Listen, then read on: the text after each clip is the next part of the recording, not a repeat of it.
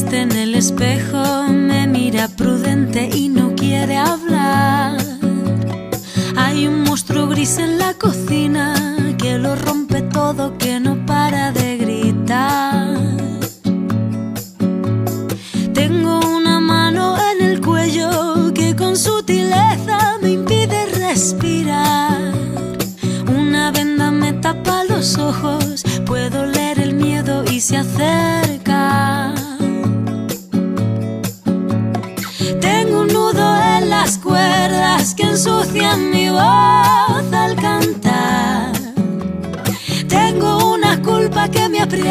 se posa en mis hombros y me cuesta andar. Hola, buenos días en un programa más en Radio Rebelde Republicana a la que agradecemos muchísimo pues eh, que nos deje este espacio para poder expresar mm, y para poder en la medida de lo posible aclarar ciertos temas.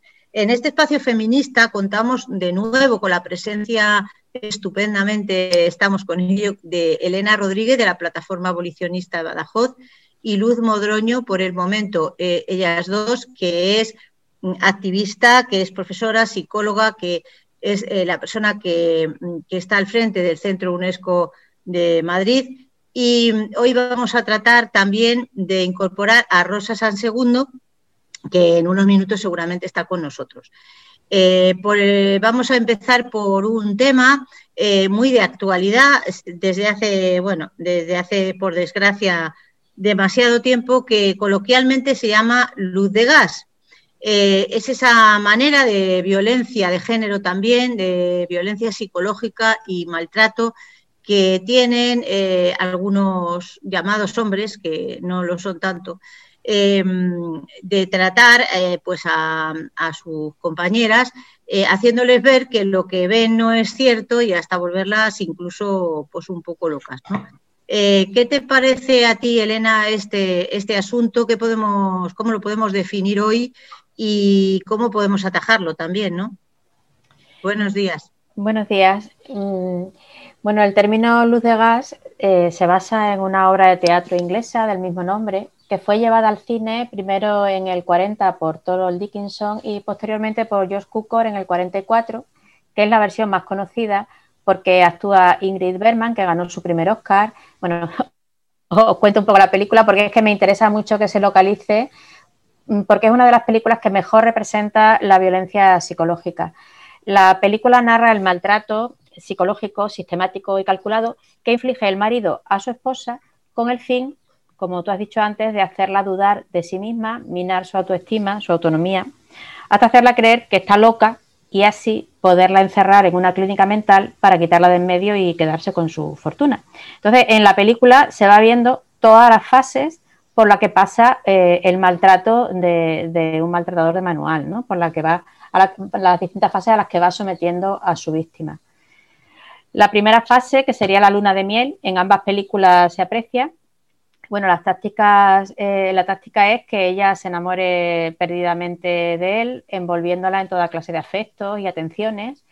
Ella ve así cumplidas las expectativas que la sociedad patriarcal dicta a las mujeres de, la necesidad de conseguir el amor romántico, encontrar a la media naranja, el amor es para siempre, lo perdono todo por amor, si me esfuerzo él cambiará, todo volverá a ser como antes, depende de, mí conseguir que vuelva a ser romántico y cariñoso. Todo, todos estos parámetros aparecen en la película. Posteriormente la envuelve, la va envolviendo en un carrusel emocional.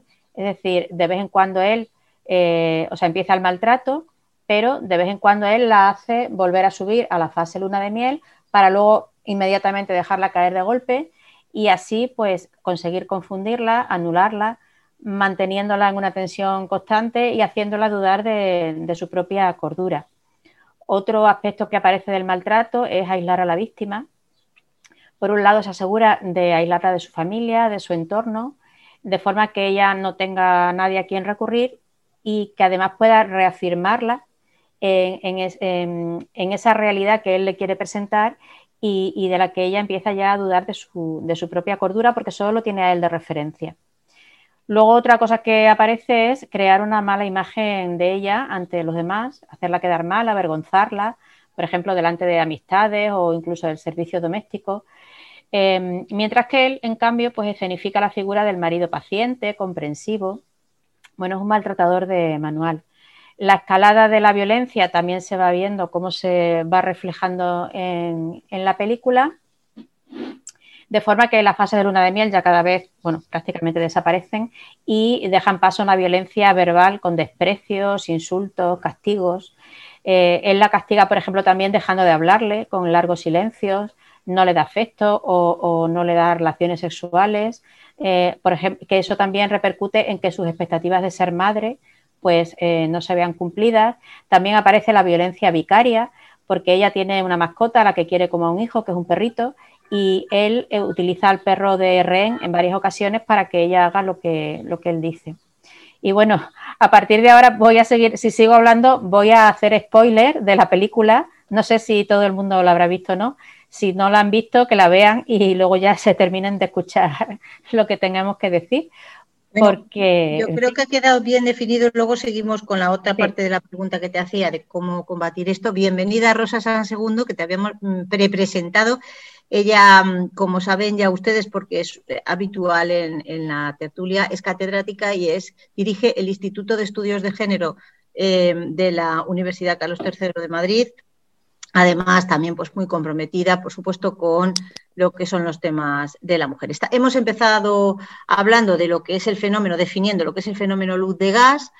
Eh, y bueno, yo no me he presentado tampoco, perdón, soy Enriqueta de la Cruz, eh, escritora, periodista y seguidora, sobre todo, muy atenta de, todo lo que está pasando. Esta semana tenemos que lamentar de nuevo eh, y nos, nos lleva a a, pensar qué es lo que ocurre, ¿no? Eh, que no se reacciona convenientemente ante todos los asesinatos de mujeres. Esa es la violencia ya súper más extrema, pero no quiere decir que no venga precedida de todo esto que estamos hoy abordando, por ejemplo, ¿no? porque son muchos temas los que entran en luz de gas que ha mm, perfilado perfectamente Elena. ¿no? Ese desprecio, mm, y esas actitudes que a lo mejor en menor grado, pero las vivimos muy, mm, muy constantemente, ¿no? Como es ese desprecio de, va, eso no lo ves, eso no es como tú lo ves, incluso delante de gente, ¿no? De amistades o tal, eso no es como tú lo ves. No te tienes por qué sentir así de ofendida porque yo no lo he hecho con esa intención, porque era cariñoso, lo que es un maltrato era cariñoso, ¿no? El enmendarte, el conducirte hacia los parámetros que ellos quieren, eso es cariñoso, se lo tienes que tomar como cariñoso. O sea que son cosas que ocurren más frecuentemente eh, y cotidianamente en muchos entornos que no nos esperamos, ¿no? Eh, y que van haciendo un camino hacia, ese proceder ya más, eh, más latente, más expreso y más, y más contundente, como ha explicado ya Elena, ¿no? que sea un, un, tema muy concreto, con unos objetivos y tal. ¿no? Bueno, ¿cómo ves tú esto, este fenómeno, Rosa, y qué se puede hacer también desde la universidades, desde el entorno de movimientos femeninos para feministas, perdón, para eh, bueno eh, atajar todo esto. Bueno, pues como muy bien estáis explicando, que el tema de luz de gas, pues bueno, es una forma de hablar eh, y de denominar al, maltrato psicológico. El maltrato psicológico es ese maltrato cotidiano, cotidiano que además las mujeres se comportan igual que la sociedad, la sociedad invisibiliza la violencia hacia las mujeres y la mujer interioriza eh, esa invisibilidad eh, social del maltrato. El maltrato que más, eh, que más se explicita por parte de las mujeres es el maltrato psicológico o el que más es reconocible o las mujeres se autorreconocen, ¿no? porque luego hay muchas formas de maltrato, el maltrato económico, el maltrato social, el maltrato social afectivos, hay muchísimas formas de maltrato. Entonces, esa luz de gas es el maltrato económico, es el maltrato, perdón, eh, psicológico que te destroza por dentro. O sea, hay quien dice que es el maltrato más duro porque es el maltrato del que te recuperas mejor. Hay un libro que se titula Trauma y Recuperación que está dedicado a las víctimas que han padecido guerras y también a las víctimas de la violencia de género y habla que vivir con una persona que te genera maltrato psicológico o, cualquier forma de maltrato, eh, te deja unas secuelas de por vida y, y, te deja estrés postraumático. Y lo que nos dice este libro es que el estrés postraumático es incurable, que con tratamiento psicológico puedes aprender a vivir con las secuelas pero que deja muchas secuelas. Y de hecho nosotros en, la universidad ahora tenemos una investigadora que, es muy interesante lo que está trabajando, que dice incluso que el maltrato psicológico, ella está especializada, eh, viene de la Universidad de Ginebra, que el maltrato psicológico, incluso los gritos, dejan secuelas físicas en el cerebro a los niños. O sea, las redes neuronales que todos sabemos que se desarrollan a base de utilizarla, eh, cuanto más se utilizan, más se desarrollan, son como caminos, ¿no? Por la naturaleza, ¿no? Cuanto más lo utilizas, más, más amplios son. Bueno, pues lo, lo que ocurre lo mismo con el maltrato. O sea, es muy grave el, tema del maltrato, la luz de gas, esta la que hablamos. Y nuestro código penal, ya no solo la ley integral contra la violencia de género, los gritos, los insultos y pegar a un niño es, un delito y a la mujer también y a un hombre. O sea que es una cuestión bastante dura y bastante, o sea, no hay que minimizarlo, ¿no? Lo que pasa es que, bueno, vivimos en un entorno que se minimiza la, violencia y la violencia a las mujeres, pero es muy grave. Eh, Luz, desde tu experiencia, mm, bueno, ¿qué, hacer, ¿no? Que es esto que nos quedaba un poco por ver y cómo lo ves tú también y bueno, em, dinos, ¿qué, has vivido tú en este sentido y, lo que te parezca, perdón, que es relevante? Eh, comentaba que el fenómeno de luz de gas, del maltrato psicológico, tiene dos características muy importantes. Uno es su invisibilidad. Invisibilidad y no reconocimiento. Estos son dos factores que hacen que eh, hay un, que hace que eh, sea muy difícil luchar contra ello. Se basa en una pérdida constante de la autoestima, en un desprecio que va minando a la persona, en concreto a la mujer, que empieza efectivamente, como ya se ha dicho, con pequeñas eh, insinuaciones, con pequeñas tú no vales, deja eso, que no vas a poder hacerlo, y todo esto va en un crescendo permanente, hasta que la persona tiene una inmensa desconfianza hacia sí misma porque ha interiorizado ese maltrato psicológico.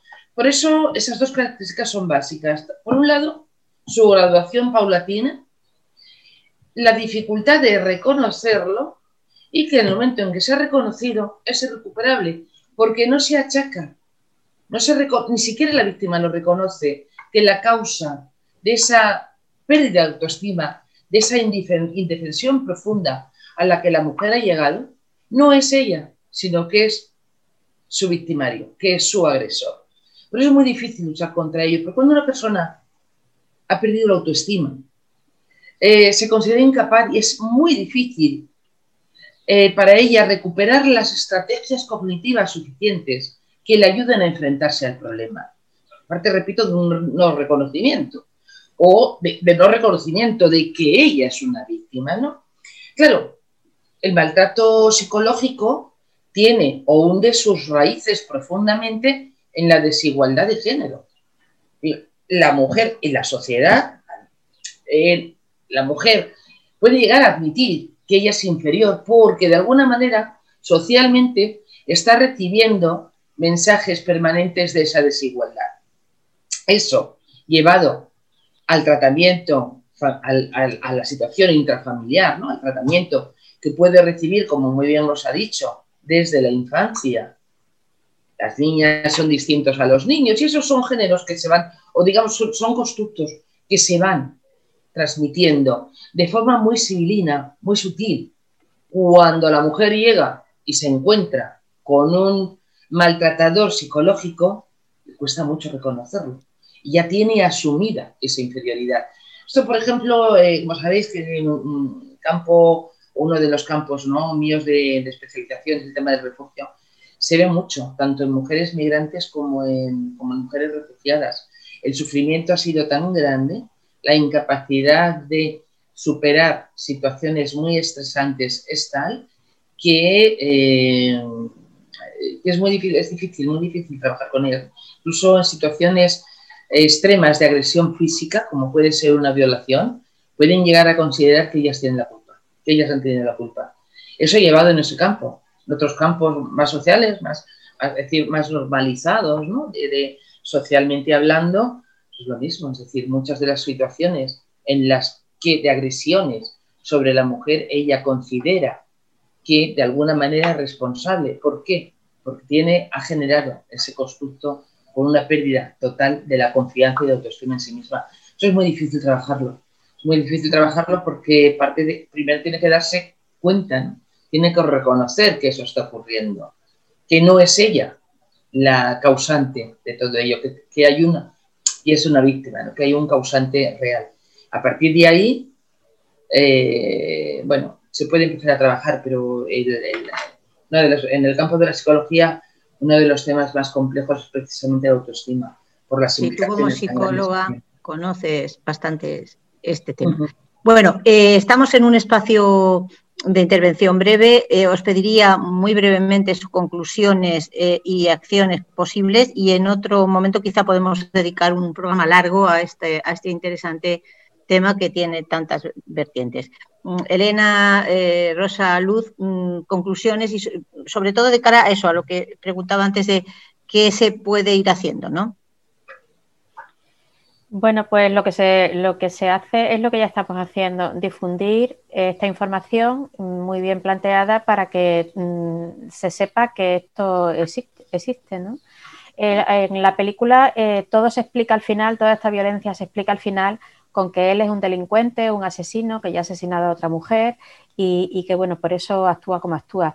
Pero realmente eh, el maltratador no tiene por qué ser un asesino ni un delincuente para aplicar estas tácticas de maltrato psicológico, que son de maltratador de, manual. El maltrato psicológico lo ejercen eh, todos los, maltratadores y, bueno, pues el, buen maltratador, por decirlo de alguna manera, entre comillas, el buen maltratador no necesita ejercer la violencia física, ni menos asesinar, porque su objetivo es el control sobre la mujer.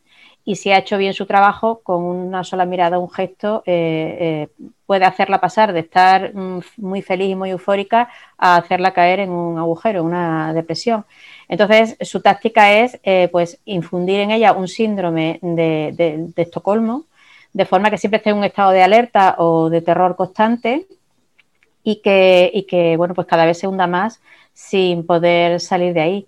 Y bueno, pues eh, la violencia hacia las mujeres, como decís, se basa en la desigualdad estructural que hay entre hombres y mujeres en la sociedad y mm, hay que eh, dar coeducación desde muy pequeñas, siempre hablamos de esto, en, los centros educativos eh, y eliminar poco a poco trabajar para eliminar los roles sexuales que nos diferencian, pues no a nivel biológico, sino a nivel cultural, es decir, no, cómo tenemos que comportarnos, qué lecciones hacemos, em, en qué debemos hacer según seamos hombres o mujeres, no. Eh, las mujeres y los hombres podemos elegir libremente y tenemos unas diferencias biológicas, obviamente, pero por lo demás debemos ser iguales en, bueno, pues, para tener una sociedad eh, igualitaria y democrática. Pues muchas gracias, Elena. Hasta otro momento. Eh, Rosa, eh, la película mm, eh, les invitamos, nos invita Elena a, ver las dos versiones de la película que precisamente se llama Luz de Gas, Luz de Gas, y que da, mm, bueno, pues dio el, nombre a este fenómeno de maltrato psicológico. Rosa, adelante y Luz, muy, muy brevemente porque tenemos que ya se nos echa el tiempo encima, tenemos que despedir el programa. A ver, el, tema de la agresión a las mujeres, eh, la violencia es una forma de interactuar con el otro. Podemos interactuar en relaciones de igualdad, de reciprocidad, de convivencia en la pluralidad o en relaciones de dominación y de sometimiento. La violencia persigue dominar y someter a otra persona contra su voluntad. Entonces, ¿por qué se utiliza? Porque es francamente eficaz. Si queremos eh, dominar y someter a una persona contra su voluntad, eh, si quieres sentar a un niño en un asiento, lo sientas eh, con violencia, lo agarras, eh, es más rápido que intentar dialogar con él. Y cualquier tipo de violencia, ya sea entre estados, o sea, Estados Unidos quiere invadir un país, lo hace mucho más fácil para conseguir petróleo, gas o lo que fuera, que si tiene que estar con, con relaciones diplomáticas. Entonces, la violencia se utiliza por ser eficaz, porque es muy eficaz. Eh, la violencia contra las mujeres, el, sexismo se parece muchísimo al racismo, es una, eh, se parece muchísimo al racismo. Un grupo social ejerce violencia y abusa de otro grupo. Entonces, el tema de los hombres y las mujeres no es que las mujeres vayan contra los hombres para que no les violenten, no. el objetivo es abolir el patriarcado, que es una estructura, es como el racismo o el clasismo, no es el tema de los blancos contra los negros, sino esa estructura, esa estructura que hace que es el, el, patriarcado, como puede ser el racismo o el clasismo, que hace que las mujeres estén subordinadas históricamente a los hombres.